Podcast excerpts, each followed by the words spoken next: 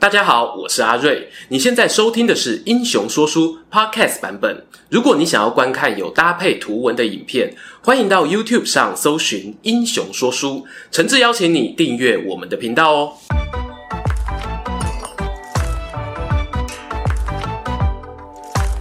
Hello，英雄说书的观众朋友，你们好，我是说书人阿瑞，替大家带来精彩的英雄故事。在二十几年前啊，有一部连续剧叫做《雍正王朝》，是改编自知名中国作家二月河的小说，首播啊就大获好评，破了收视率纪录。后来呢，也有台湾电视台买下版权播放，被许多喜爱清宫剧的观众誉为经典。当然啦，随着市场环境变化，大家口味呢也有所改变。过去以皇帝为主角的戏剧。后来渐渐演变成《甄嬛传》啦、《如懿传》啦、《延禧攻略》等等，从后宫视角出发的故事，这又是后话了。在雍正王朝的成功之后啊，后来陆续也推出了康熙王朝、乾隆王朝，都有不错的回响。但如果要论剧情的惊险刺激，我个人觉得啊，那些续作恐怕都比不上雍正王朝前半段九龙夺嫡的桥段。而这恰恰呢，也是很多人讲到雍正皇帝时最深的印象。大家形容啊，他是谋父逼母、弑兄屠弟，甚至呢捏造康熙的遗诏篡夺皇位。事情真的如我们印象中这样吗？还是另外有什么局中局、计中计呢？故事接着说下去。历史上啊，大清帝国统治中原两百六十八年，常听到的康雍乾盛世。康熙在位六十一年，雍正十三年，乾隆六十年，这还没算哦。乾隆以太上皇身份背后去操控嘉庆皇帝的时间哦，光是这样啊，三个皇帝加起来就超过了一百三十四年，已经是清朝国祚的一半。要说呢，这家子祖孙三代撑起整个清朝光辉岁月，其实啊，并不为过。开头照惯例做一下主角身家调查，雍正皇帝庙号清世宗。本名爱新觉罗胤禛，民间通常习惯用他的年号雍正称呼。本片呐、啊，我就混着用哦，大家听得懂就好。我开心，你随意。胤禛呐，是出生于康熙十七年，公元一六七八年的十二月十三日。他是康熙的第十一个儿子。康熙很早就当皇帝啊，结婚生子，老婆又多，前前后后加起来有有二十多个子嗣。But 那年头啊，早夭的也不少。按照当时皇家规定，提早领便当的儿子是不续齿。胤禛呢，头上还剩三个哥哥，分别是长他六岁的大哥允提、大四岁的二哥允仁，以及差一岁的允旨。所以呢，他就排行老四，也是我们常听到皇四子的由来。顺带一提哦，他们哥哥名字中的允呢，其实本来啊也是写汉字胤。但因为雍正即位后避讳，所以在官方文书上呢就改写成现在的版本。胤禛的生母呢是满洲正黄旗的乌雅氏，后来呀、母以子贵册封为德妃。不过康熙有个习惯是，皇子出生后呢通常会先交由奶妈照顾，等到长大一点啊也未必会跟着亲生妈妈生活。譬如胤禛就是给皇后佟家氏抚养。后人推测。康熙的考量呢，应该是哦，这位皇后啊本身没有儿子，生下来的女儿呢也早早过世，反正皇子多嘛，分一个给你玩玩。讲认真的哈、哦，多了这个养母啊，对胤禛来说算是背景升级，因为佟家氏爸爸是贵为大清一等功的佟国维，他自己呢跟康熙哦还是表兄妹关系，亲上加亲了。要当康熙的儿子啊，是很辛苦的。我还没有说到竞争继承人这一块哦。光是满六岁起，你要开始读书识字，就相当给道。小胤禛最初是由礼部尚书顾八代启蒙，后来又跟着张英、徐元梦等大臣研习四书五经，作诗写毛笔。这里学的是汉人的学问，但是啊，做人不能忘本啊。阿公阿嬷讲的话吼是未使等戏啥，所以康熙还给儿子们安排满文必修课，外加骑马射箭、火器射击练习，甚至连西方天文学、几何学都有指导。换算成今天的年纪呢，差不多啊，就是国中时候你就得十八般武艺样样精通了。有段记载是这样的：康熙三十一年，雍正十五岁时，曾和兄弟们随爸爸到塞外进行为期一个月的打猎。白天醒着的时候呢，几乎都在马背上度过，风吹日晒，不以为苦。每个人呢都有猎捕到一些野味回来。事实上啊，雍正九岁呢就有去塞外打猎的记录了，这跟曹丕吼八岁会骑马是一样厉害啦。等到雍正十九岁那一年，康熙啊第二次亲征噶尔丹的时候，他已经可以升任管理正红旗大营的军务了。有学者呢就开玩笑说啊，照你这种养成孩子的方法哦，皇子们的文学怎么可能不厉害？军事又怎么会不娴熟？哎，既然大家都这么厉害，个个都有潜力当治国专家，爸爸哦反而会有另外一种烦恼，那就是我到底该找谁接班啊？胤禛二十二岁时呢，他搬出皇宫，到新的贝勒府居住。他充实的少年生活就此结束。迎面而来啊，则是成人世界的另一番考验。这里特别提到雍正搬出皇宫的时间点呢，是让大家可以对照大哥允提跟三哥允旨。他们少年时呢是养育在官员之家，二哥允仁是宗法上的皇太子。所以在宫里由皇后悉心抚育。哎，可是雍正生母不是皇后哦，照理讲身份是相对卑微的。但因为啊表妹佟佳氏亲手带大，康熙呢对他的关怀之情似乎也略有不同。胤禛啊拥有自己的贝勒府之后，也意味着呢他不再只是皇子，而是有行为能力可以影响政治局势的人了。然而政治风暴的凶猛却不是人人都可以承受的。康熙四十七年，三十出头的胤禛碰上一场大事件，那是他的二哥皇太子允仁出包了。要知道啊，允仁被立为太子的年资非常久啊，已经超过三十年的时间，他却在这个时候被康熙以不法祖德、不遵祖训、肆恶虐纣、暴力淫乱为理由废掉了皇储身份，并且呢加以软禁。大家会想啊，都当太子这么长时间了，怎么还能出事啊？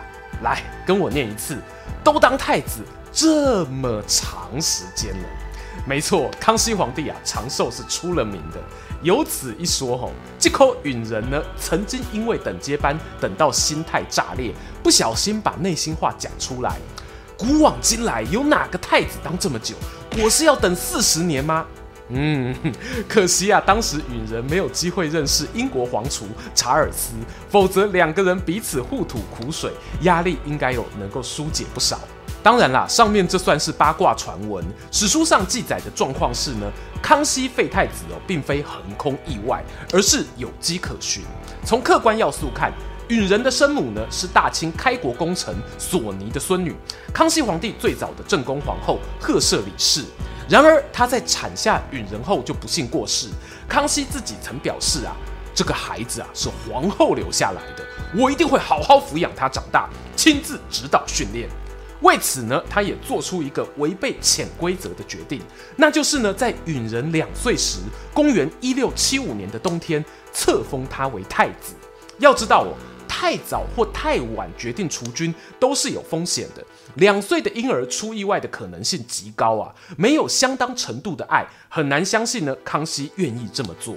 然而，如果纯粹是爱，那也就算了。大清帝国入主中原之后，面临的统治课题十分复杂。这里就讲一个最简单的，满族权贵与汉人官僚体系的竞争关系。又有此一说，那就是呢，康熙册封允仁过程中，亲自对礼部下达命令，采取汉族祭告天地、太庙社稷的仪式，其实呢是为了提升汉人臣子的好感。如同大家常听到的，康熙呢算是对于汉人的文化保持开放态度的皇帝。But 心胸开放是一回事，当满人与汉人群体发生摩擦时，你会站在哪一边哦？是另外一回事。从刚刚啊，我们讲到他重视母语教育，还定期安排骑马射箭，生怕子孙哦忘本。我想呢，答案是很明显的。允仁呢，从被册封太子之初啊，就有不单纯的政治意义，再加上爸爸对他特别关爱，那个压力哦也是可想而知啊。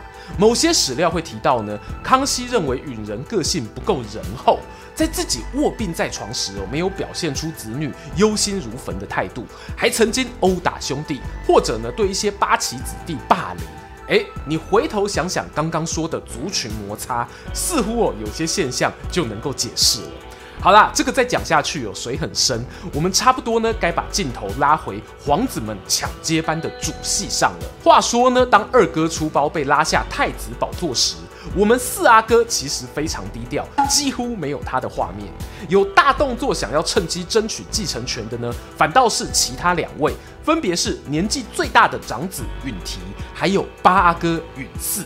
然而这两位过于积极的行动，可以说适得其反。以允提来说啦，他竟然跑去跟爸爸建议：“二弟这么坏啊，留着必有后患，最好直接杀了。”哇！二弟被废的原因就是因为被嫌太冷酷，你居然还敢比他更狠哦！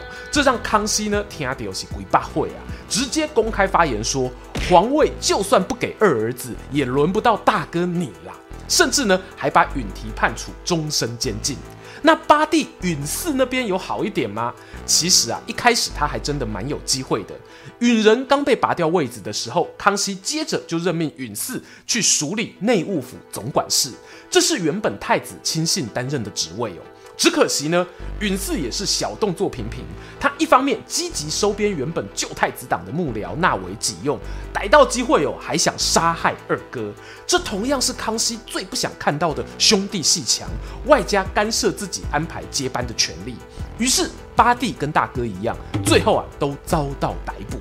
康熙呢也说出重话，表示哦，诸阿哥中啊，如有专营谋为皇太子者，即国之贼，法断不容。你们呐、谁再轻举妄动试试看哦？老大跟老八就是榜样。然而警告归警告啊，康熙呢也明白万人逐兔的道理。诶，上一集河北卧龙居兽的影片才提到这故事哦，没听过的人呢可以回头去看一下。康熙左思右想啊，还是找不到理想的继承人。最后呢，竟然又把废弃的允仁重新立为太子。前后不过才半年的时间。当然，他也知道我这个决定不完美，但康熙不得不做出应对，否则大家真的会认为哦，他是没有决断力的君主。在老爸内心千头万绪的时刻，我们雍正啊厉害了。他一方面呢找来得道高僧钻研佛法，展现出一种与世无争的态度，同时还主动哦替那些因为说错话被囚禁的兄弟们求情，让康熙大为赞赏。没想到啊，我儿子中竟然还有这种把名利置之度外的人啊！当然啦，你可以说胤禛哦城府深沉，演技精湛，但从另一个角度看，他又何尝不是善体人意呢？老爸就已经很讨厌儿子吵架了，你们这些兄弟哦，还把彼此的争斗搬上台面，实在是吼诬告北吧呀！偏偏呢，重新回到太子位置的二哥允仁，就是不会读空气的那一种人。他依旧培养自己的党羽小圈圈，同时还想要对当初落井下石的八弟复仇。不到三年的时间哦，公元一七一二年，允仁就迎来人生中第二次废太子的处分。也成为历史上极为罕见被二废二立的苦主。普遍认为呢，这一次看到允仁下台后，胤禛啊就决定公开加入竞争继承者的行列了。其实啊，与其说是加入竞争，不如说是呢，胤禛在更早之前的鸭子划水有了成果，康熙主动给了他机会。这里有两件事情哦，值得一提。一个是一七一三年，康熙的老爸顺治皇帝遗孀淑惠妃过世，在举办葬礼的同时呢，康熙却发现祭品的品质啊粗陋不堪，心中哦老大不开心，就派出四阿哥前往调查。结果呢，不查不知道，一查吓一跳，竟然爆出一桩牵连光禄寺卿、工部尚书与侍郎、内务府总管的渎职案。康熙看完调查报告，十分满意，对于雍正明察秋毫的本领啊，极为赞赏。但是呢，大家其实会发现哦，康熙晚年执政啊，失去了年轻时的活力，加上呢，他个性较为宽和，导致许多官僚出现怠惰的情形。另外一件事呢，则发生于四年后，公元一七一七年盗窃明陵事件。鉴于上次办案的成果卓越，胤禛再度奉命前往展开调查，也不负所望哦，查明真相。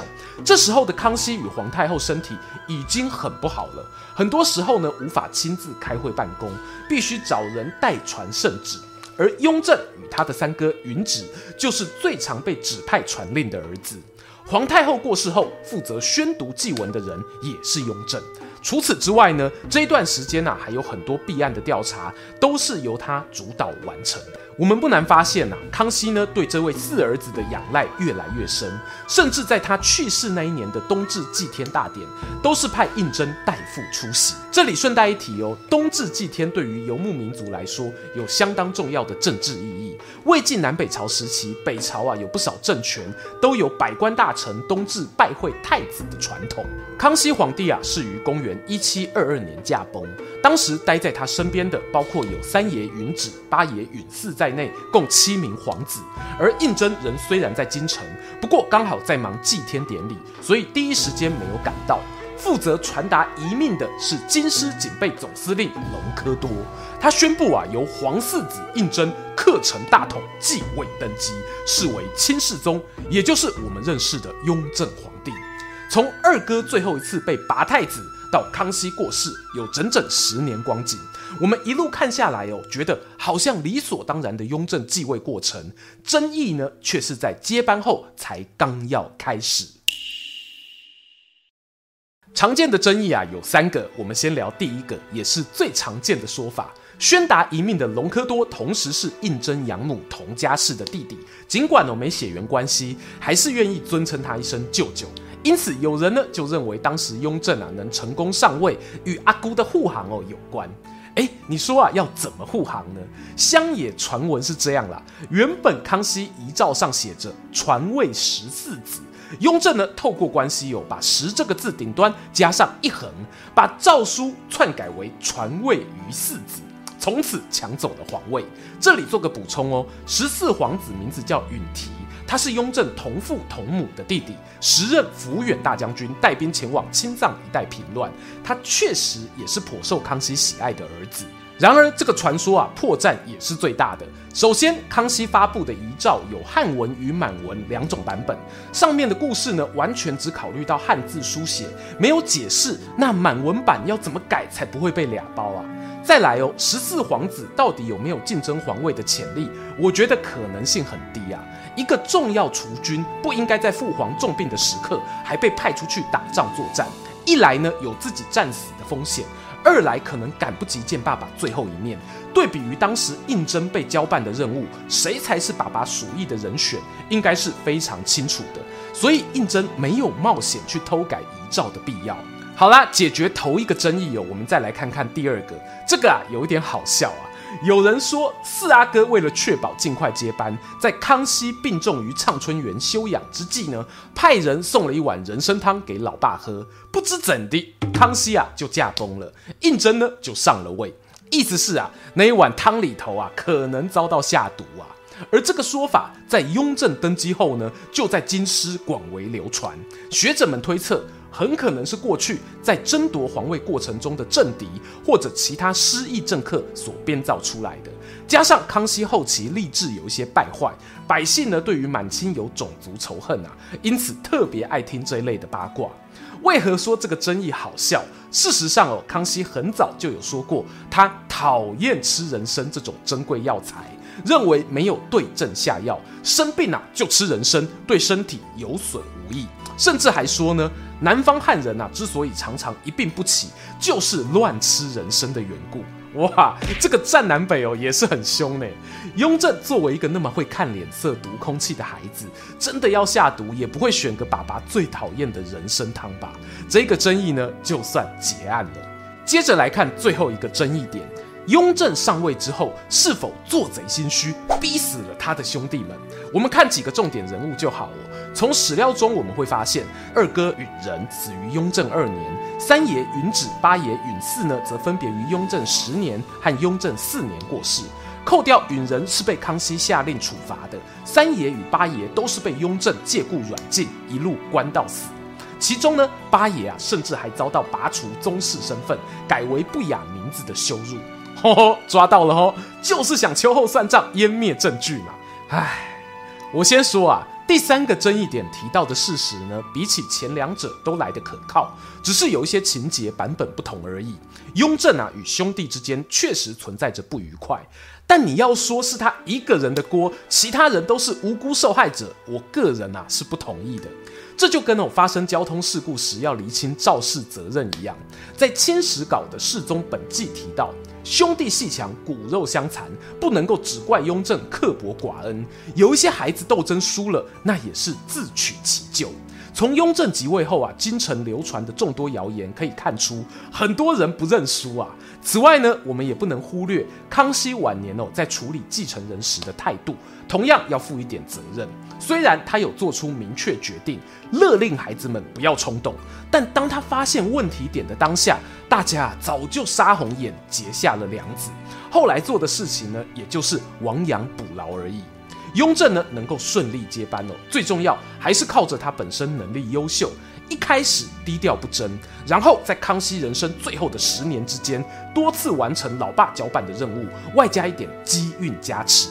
什么机运呢？雍正有个儿子，名叫爱新觉罗弘历，深深受到阿公康熙皇帝的喜爱，那就是后来的乾隆皇。这件事情啊，不止在大清史书里有记载，朝鲜那一边派出使者造访清国时，也有类似的记录哦。自古以来，因为喜欢孙子，所以决定替他铺路当继承人的皇帝不是没有。比起破绽百出的乡野传闻，这个假设，我觉得可能性啊，反而更高呢。听完今天的故事，你对于雍正夺嫡的过程有什么样的想法呢？如果啊你是他，会不会做出不同的选择？欢迎各位在底下留言跟我们分享。未来有机会哦，我们再来聊聊雍正的其他故事。也邀请大家不吝订阅英雄说书频道、穿越时空巴士副频道，追踪说书人阿瑞的 Instagram，我会在那边分享更多说书日常。期待和你们下次空中再见。喜欢今天的故事吗？画面右边还有更多推荐影片可以追哦。诚挚邀请您动动手指订阅我们频道，打开小铃铛，选择接收全部消息，还有每周固定直播的副频道穿越时空巴士等你一起来上车。如果你还想要给我们更多鼓励，也可以扫描加入会员 QR code，用每个月一杯咖啡的钱赞助团队创作更多好故事，我们下次见。